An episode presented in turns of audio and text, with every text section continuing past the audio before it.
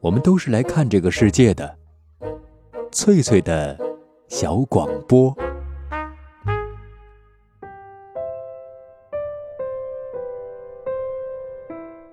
大家好，欢迎收听翠翠的小广播，我是翠翠。本期节目我们继续分享老舍先生的长篇小说《整红旗下》。小说上一节写道：旗人多老大入了基督教，仗着洋人的势力欺压便宜坊的老王掌柜，经常赊账不还。因为老王掌柜不肯赊给他肘子，借给他钱，他便抬出教会的牛牧师，要老王掌柜摆一桌酒席赔礼道歉。老王掌柜当然不肯，可是洋人又得罪不起，他于是找二哥福海商量对策。二哥出了一个法子，就是约上几位有头有脸的旗人亲戚去找定大爷，请定大爷出手相助。于是我大姐的公公郑翁、大姐夫多福这两位又将登场了。郑翁和多福这爷俩是我特别喜欢的人物，堪称一对活宝。老舍先生通过这两个人物，把晚清中下层旗人不务正业、游手好闲、借钱度日，却又极好面子的特点写得栩栩如生。我猜老舍先生在写郑翁和杜甫的时候，他的内心是充满喜悦的。这些都是他熟悉的人和事儿，他写起来如鱼得水，游刃有余。没准儿他是一边笑一边写的，因为我们在看这些文字的时候，也忍不住想笑。老舍先生动笔写《整红旗下》是在一九六一年。而在此之前的十年，他几乎没有写小说，主要是在写剧本和杂文。尽管他的几个话剧在当时赢得了普遍的赞誉，但用老舍先生自己的话说，那十年并没有写出来优秀的作品。为什么没有写出优秀的作品？原因老舍先生自己很清楚，那十年他都在写自己不熟悉的东西。一九六零年代，一位英国友人来访，老舍先生说了真心话：“我虽然同情革命，但我还不是革命的一部分，所以我并不真正理解革命，而对不理解的东西是无法写出有价值的东西的。任何作家都是有局限性的。一般来说，作家写自己熟悉的生活。”比如童年、故乡、亲身经历最为得心应手。在以现实主义为文学主要表现手段的二十世纪，许多文学大师的代表作都有这个特点。比如海明威的《太阳照常升起》，以一战为背景，那是他的亲身经历。马尔克斯的《百年孤独》，故事就发生在作家的故乡哥伦比亚的一个小镇。对老舍先生来说，老北京、旗人、大清朝的残灯墨庙，这些是他源源不断的创作源泉。一九四九年之后，和许多知识分子一样，为适应新社会的需要，为响应文艺为工农兵服务的号召，老舍先生开始了思想改造。他的思想改造是主动和自觉的，但实际上是不成功的。不是他不努力。而是在他的内心深处，实在无法把自己改造成一名那个时代所需要的革命作家、文艺战士。一九五三年，老舍作为文艺工作者代表去朝鲜战场慰问，演出结束后，主动要求在志愿军的一个部队体验生活，在部队里待了五个多月，访问了不少战斗英雄。本来想写一篇小说，到最后也没写出来。只完成了一篇类似新闻报道的东西，无名高地有了名儿。无论战争还是军人，都不是老舍所熟悉的。他无奈承认自己只能做一个记录者，而没有办法随心所欲地进行文学创作。老舍在《改造思想》一文中谈自己如何拜人民为师，向人民学习，为人民服务。他说自己已经从一个自居清高的独立作家转型为关心政治的革命作家，但实际上这个转型并没有完成。一九六六年，英国有人来访，老舍先生吐露了肺腑之言。你们大概觉得我是一个六十九岁的资产阶级老人，一方面希望革命成功，一方面又总是跟不上革命的步伐。我们这些老人不必再为我们的行为道歉，我们能做的就是解释一下我们为什么会这样，为那些寻找自己未来的青年人扬手送行。我们把描写新社会的任务也移交给青年一代，他们可以根据他们的经验改造社会。可以说，从1949年12月老舍先生回到祖国，到1966年8月他离开人世，这十几年里，他一直处在一个很尴尬、很纠结，最终也是很痛苦的思想改造过程中。这样的思想改造让他写不出有价值的东西。只有在1961、1962年动笔写《整红旗下》那两年，老舍才找回了一点独立作家的感觉，回到了自己熟悉的写作领域。那些久违的奇人、熟悉的老北京味道，在他笔下全都活了起来。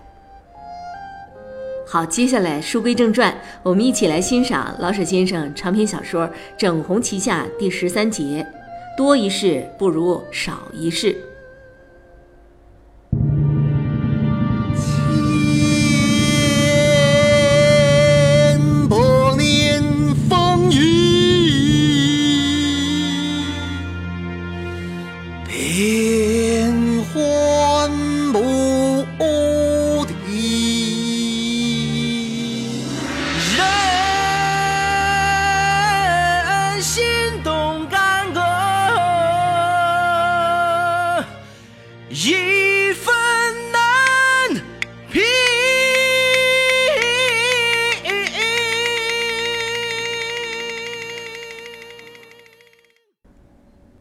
眼睛多，没有学问，所以看不起学问；他也没有骨头，所以也看不起骨头。他重视，极其重视酱肉。他记得几个零七八岁的可信可不信的小掌故，其中的一个是他最爱说到的，因为他与酱肉颇有关系。他说呀。便衣房里切熟肉的木墩子是半棵大树，为什么要这么高呢？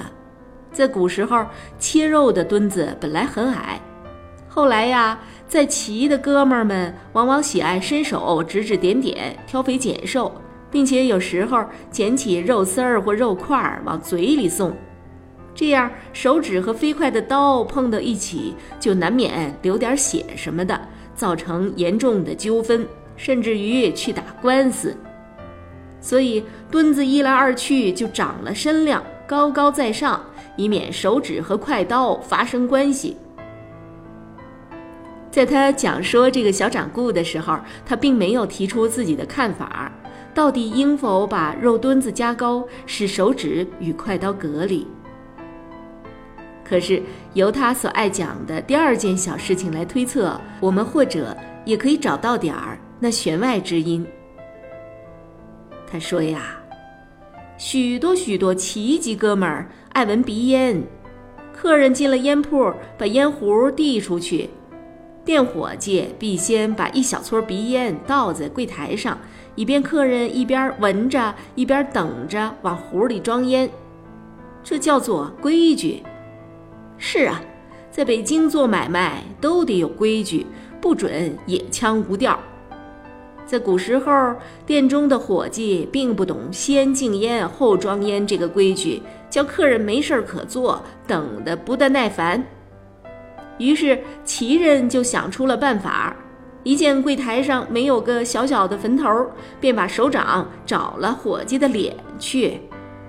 这样一来二去，就创造了并且巩固下来那条禁烟的规矩。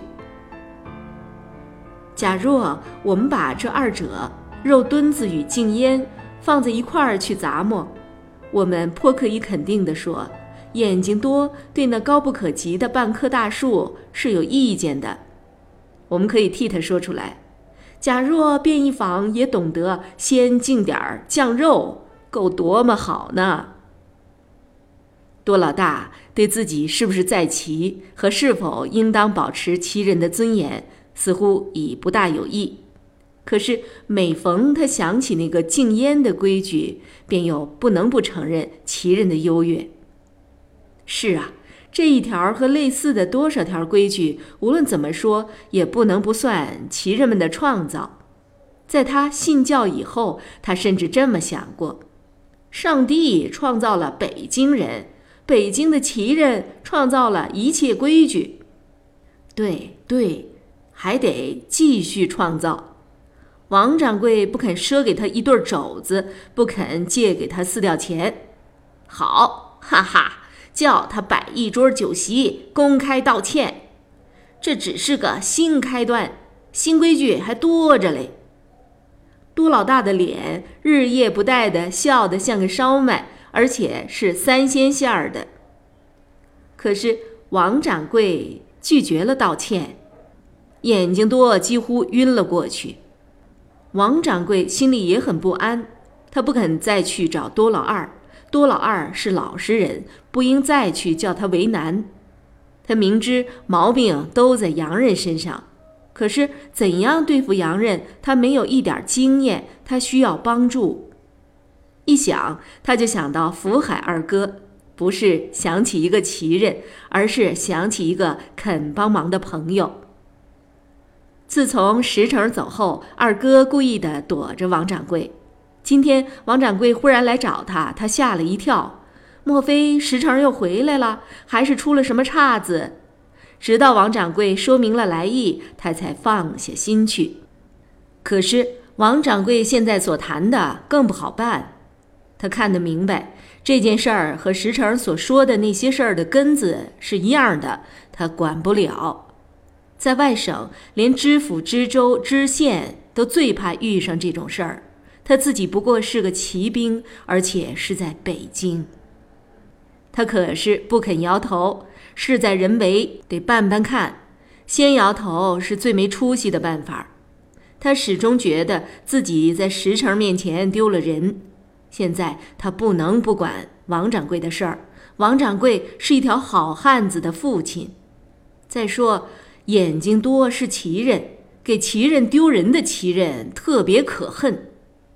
是从各方面来看，他都得管这件事儿。老掌柜，您看，咱们找找定大爷去怎样？那行吗？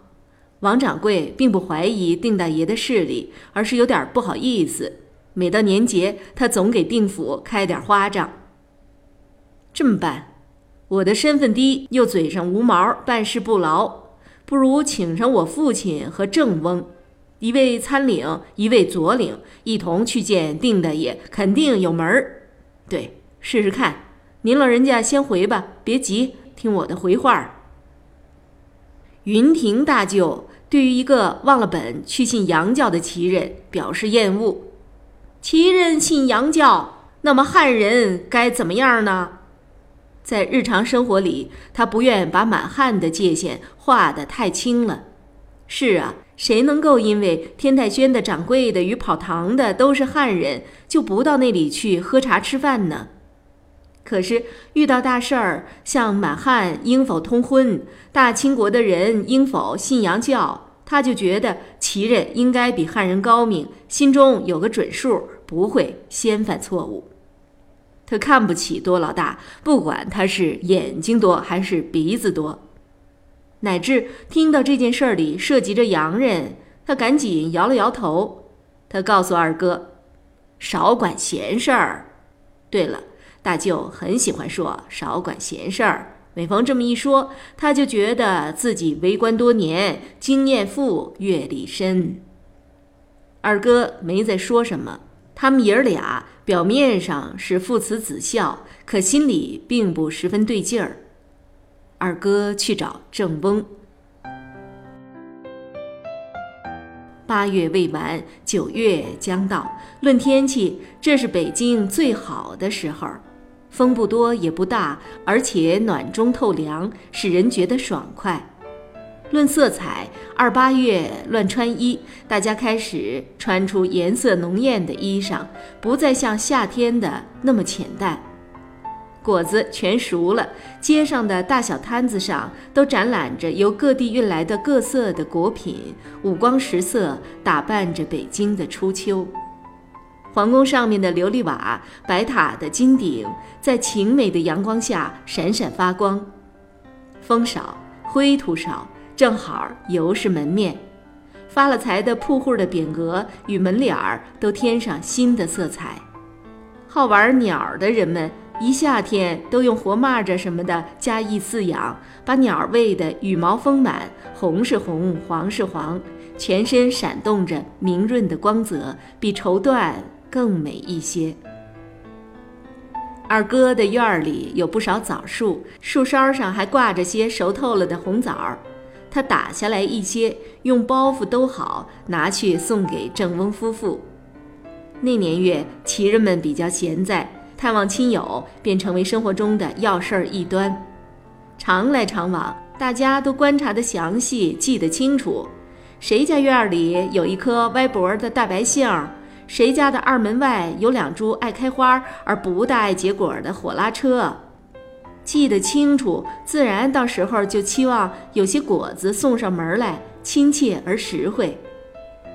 大姐婆婆向来不赠送别人任何果子，因为她从前种的白枣和蜜桃什么的都叫她给冻死了，后来就起誓不再种果树。这可就叫她有时间关心别人家的桃李和苹果。到时候若不给他送来一些，差不多便是大逆不道，因此二哥若不拿些枣子，便根本不敢前去访问。多福大姐夫正在院里放鸽子，他仰着头，随着鸽阵的盘旋而轻扭脖颈，眼睛紧盯着飞动的元宝。他的脖子有点发酸，可是不苦不乐，心中的喜悦难以形容。看久了，鸽子越飞越高，明朗的青天也越来越高，在鸽翅的上下左右，仿佛还飞动着一些小小的金星儿。天是那么深远明洁，鸽子是那么黑白分明，使他不能不微张着嘴，嘴角上挂着笑意。人、鸽子、天，似乎通了气儿，都爽快、高兴、快活。今天他只放起二十来只鸽子，半数以上是白身子、黑凤头、黑尾巴的黑点子，其余的是几只紫点子和两只黑头黑眼儿、黑翅边的铁翅乌。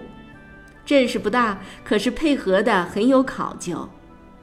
是啊，一到初秋，天高，小风凉爽，若是放起全白的或白影儿的歌儿。岂不显着轻飘，压不住秋景与凉风吗？看，看那短短的黑影儿，多么深厚有力呀！看那几条紫影儿，却是稍淡了一些。可是鸽子一转身或一侧身，影儿上就发出紫羽特有的闪光。由全局来看，白色似乎还是过多了一些。可是那一对儿铁翅乌大有作用。中间白，四边黑，像两朵绮丽的大花儿，这不就使歌阵于肃静之中，又不算花哨吗？有考究，真有考究。看着自己这一盘鸽子，大姐夫不能不暗笑那些阔人们。他们一放就放起一百多只，什么颜色的都有，杂乱无章，叫人看着心里闹得慌。贵精不贵多呀。他想起古人的这句名言来，虽然想不起到底是哪一位古人说的，他可是觉得有诗为证，更佩服自己了。在愉快之中，他并没忘了警惕，玩嘛就得全心全意，一丝不苟。虽然西风还没有吹黄了多少树叶儿，他已不给鸽子带上鸽铃，怕声闻九天招来鸭虎子。一种秋天来到北京的鹞子，鸽子的敌人，一点不能大意。万一鸭虎子提前几天进了京呢？可怎么办？他不错眼珠的看着鸽阵，只要鸽子露出点惊慌，不从从容容的飞旋，那必是看见了敌人。他便赶紧把他们招下来，绝不冒险。今天鸽子们并没有一点不安的神气，可是他还不敢叫它们飞得过高了，鸭虎子专会在高空袭击。他打开鸽栅，放出几只老弱残兵，飞到房上。空中的鸽子很快的都敏翅降落，他的心由天上回到胸膛里。二哥已在院中立了一会儿，他知道多福一玩起来便心无二用，听不见也看不见旁的，而且讨厌有人闯进来。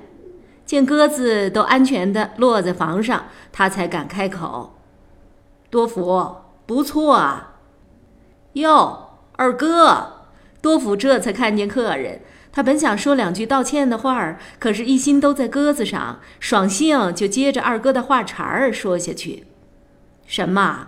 不错？光是不错吗？看您说的，这是点真学问。”我叫他们下来，您细瞧瞧，每一只都值得瞧半天的。他往栅子里撒了一把高粱，鸽子全飞了下来。您看，您要是找紫点子和黑点子的样本儿，都在这儿呢。您看看，全是凤头的，而且是多么大、多么俊的凤头啊！美呀，飞起来美，落下来美。这才算到底玩意儿。没等二哥细细欣赏那些美丽的凤头，多福又指着一对紫老虎帽说：“二哥，看看这一对宝贝儿吧，帽一直披过了肩，多么好的尺寸，还一根杂毛也没有啊！告诉您，没地方找去。”他放低了声音，好像怕隔墙有耳。庆王府的。府里的全绣绣把式偷出来的一对蛋，到底是王府里的玩意儿，孵出来的哪儿是鸽子，是凤凰啊？嗯，是真体面，得送给绣把式一两八钱儿的吧？二哥，您是怎么了？一两八钱儿的，连看也不叫看一眼呐！靠着面子，我给了他三两。可是这一对小活宝贝儿得值多少银子啊？二哥不信，您马上拍出十两银子来看，我肯让给您不肯？别，我还留着银子娶媳妇呢。那也不尽然。多福把声音放得更低了些。您记得博胜之博二爷不是用老婆换了一对蓝乌头吗？这时候，他才看见二哥手里的包袱。二哥，您家里的树熟吧？嘿，我顶爱吃您那儿的那种莲蓬籽儿，甜酸，核小，皮嫩，太好啦！我道谢啦。他请了个安，把包袱接过去。进了堂屋，二哥给二位长亲请了安，问了好，而后献礼。没什么孝敬您的，自家院里的一点儿红枣。大姐进来献茶，然后似乎说了点什么，又似乎没说什么，就那么有规有矩的找到最合适的地方垂手侍立。多福一心要吃枣子，手老想往包袱里伸。大姐婆婆的眼睛把她的手瞪了回去，而后下命令：“媳妇，放在我的盒子里去。”大姐把包袱拿走，大姐夫心里凉了一阵儿。有大姐婆婆在做，二哥不便提起王掌柜的事儿，怕他以子爵的女儿的资格拦头给他一杠子。他对什么事儿，不管懂不懂，都有他自己的见解与办法。一旦他说出不管，郑翁就绝对不便违抗。这并不是说郑翁有点怕老婆，而是他拥护一条真理：不管比管更省事儿。二哥有耐性，即使大姐婆婆在那儿坐一整天，他也会始终不动，滔滔不绝的瞎扯。大姐不知在哪儿那么轻奏了一下，只有大姐会这么轻奏，叫有心听的能听出点什么意思来，叫没心听的也觉得挺悦耳，叫似有心听又没心听的，既觉得挺悦耳，还能听出点什么意思来，这是他的绝技。大姐婆婆听见了，瞪了瞪眼，欠了欠身。二哥听到了那声轻嗽，也看见了这个欠身，赶紧笑着说：“你有事儿就请吧。”大姐婆婆十分庄严地走出去，二哥这才对两位男主人说明了来意。多福还没把事情完全听明白，就怒从心中起，恶向胆边生。什么洋人？洋人算老几呢？我逗逗他们。大清国是天朝上邦，所有的外国都该进贡称臣。他马上想出来具体的办法儿。二哥，您甭管，全交给我吧。善不赢的，当酷兵的哥们儿多了没有？约个三十口子、四十口子，还不算不现成。他眼睛多啊，就是千眼佛，我也把他揍瞎了。打群架吗？二哥笑着问。对，拉躺下打，打的他叫了亲爹，拉倒；不叫，往死里打。多福立起来，晃着两肩，抡抡拳头，还狠狠地啐了两口。多福，旗人的文化已经提到这么高，郑翁当着客人面前称儿子的号而不呼名了。多福，你坐下。看儿子坐下了，郑翁本不想咳嗽，可是又似乎有咳嗽的必要，于是就有腔有调的咳嗽了一会儿，而后问二哥：“丁大爷肯管这个事儿吗？”“我不知道，所以才来请您帮帮忙。”“我看拿不准的事儿，顶好不做。”郑翁做出很有思想的样子，慢慢的说。先打了再说嘛，有什么拿不准的？多福依然十分坚决。是啊，我可以去请两位黄袋子来，打完准保没事儿。多福，郑翁掏出四吊钱的票子来，给你出去溜溜，看有好的小白梨儿，买几个来。这两天我心里老有点火。多福接过钱来，扭头就走。大有子路负米的孝心与勇气。二哥，您坐着，我给老爷子找小白梨儿去。什么时候打？我听您一句话，绝不含糊。他摇晃着肩膀走了出去。正翁，您二哥问。老二，郑翁亲切的叫。老二，咱们顶好，别去趟浑水。这种地方。郑翁与云翁有些不同，云翁在拒绝帮忙的时候，设法叫人家看出来他的身份，理当不轻举妄动。郑翁呢，到底是玩鸟玩票惯了，虽然拒绝帮忙，说的可怪亲切，照顾到双方的利益。咱们爷儿俩听听书去吧，双后平、横永通，双说西游，可真有个听头。我改天，改天陪您去。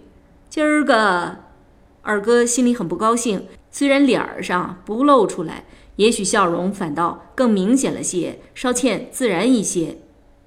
他看不上多福那个虚假劲儿，明知自己不行，却还爱说大话，只图嘴皮子舒服。即使他真想打群架，那也只是证明他糊涂。他难道看不出来齐人的威风已不像从前那么大了吗？对郑翁二哥就更看不上了。他对于这件事儿完全漠不关心，他一心想去听《西游记》。大姐婆婆在前，大姐在后，一同进来。大姐把包袱退还给二哥，里边包着点东西，不能叫客人拿着空包袱走，这是规矩。这也是婆媳二人躲开了半天的原因。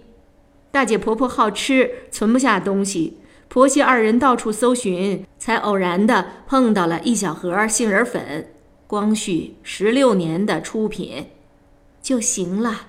大姐安慰着婆婆：“反正有点东西压着包袱，就说得过去了。”二哥拿着远年的杏仁粉，请安道谢，告退。出了大门，打开包袱看了看，顺手把小盒扔在垃圾堆上。那年月，什么地方都有垃圾堆，很方便。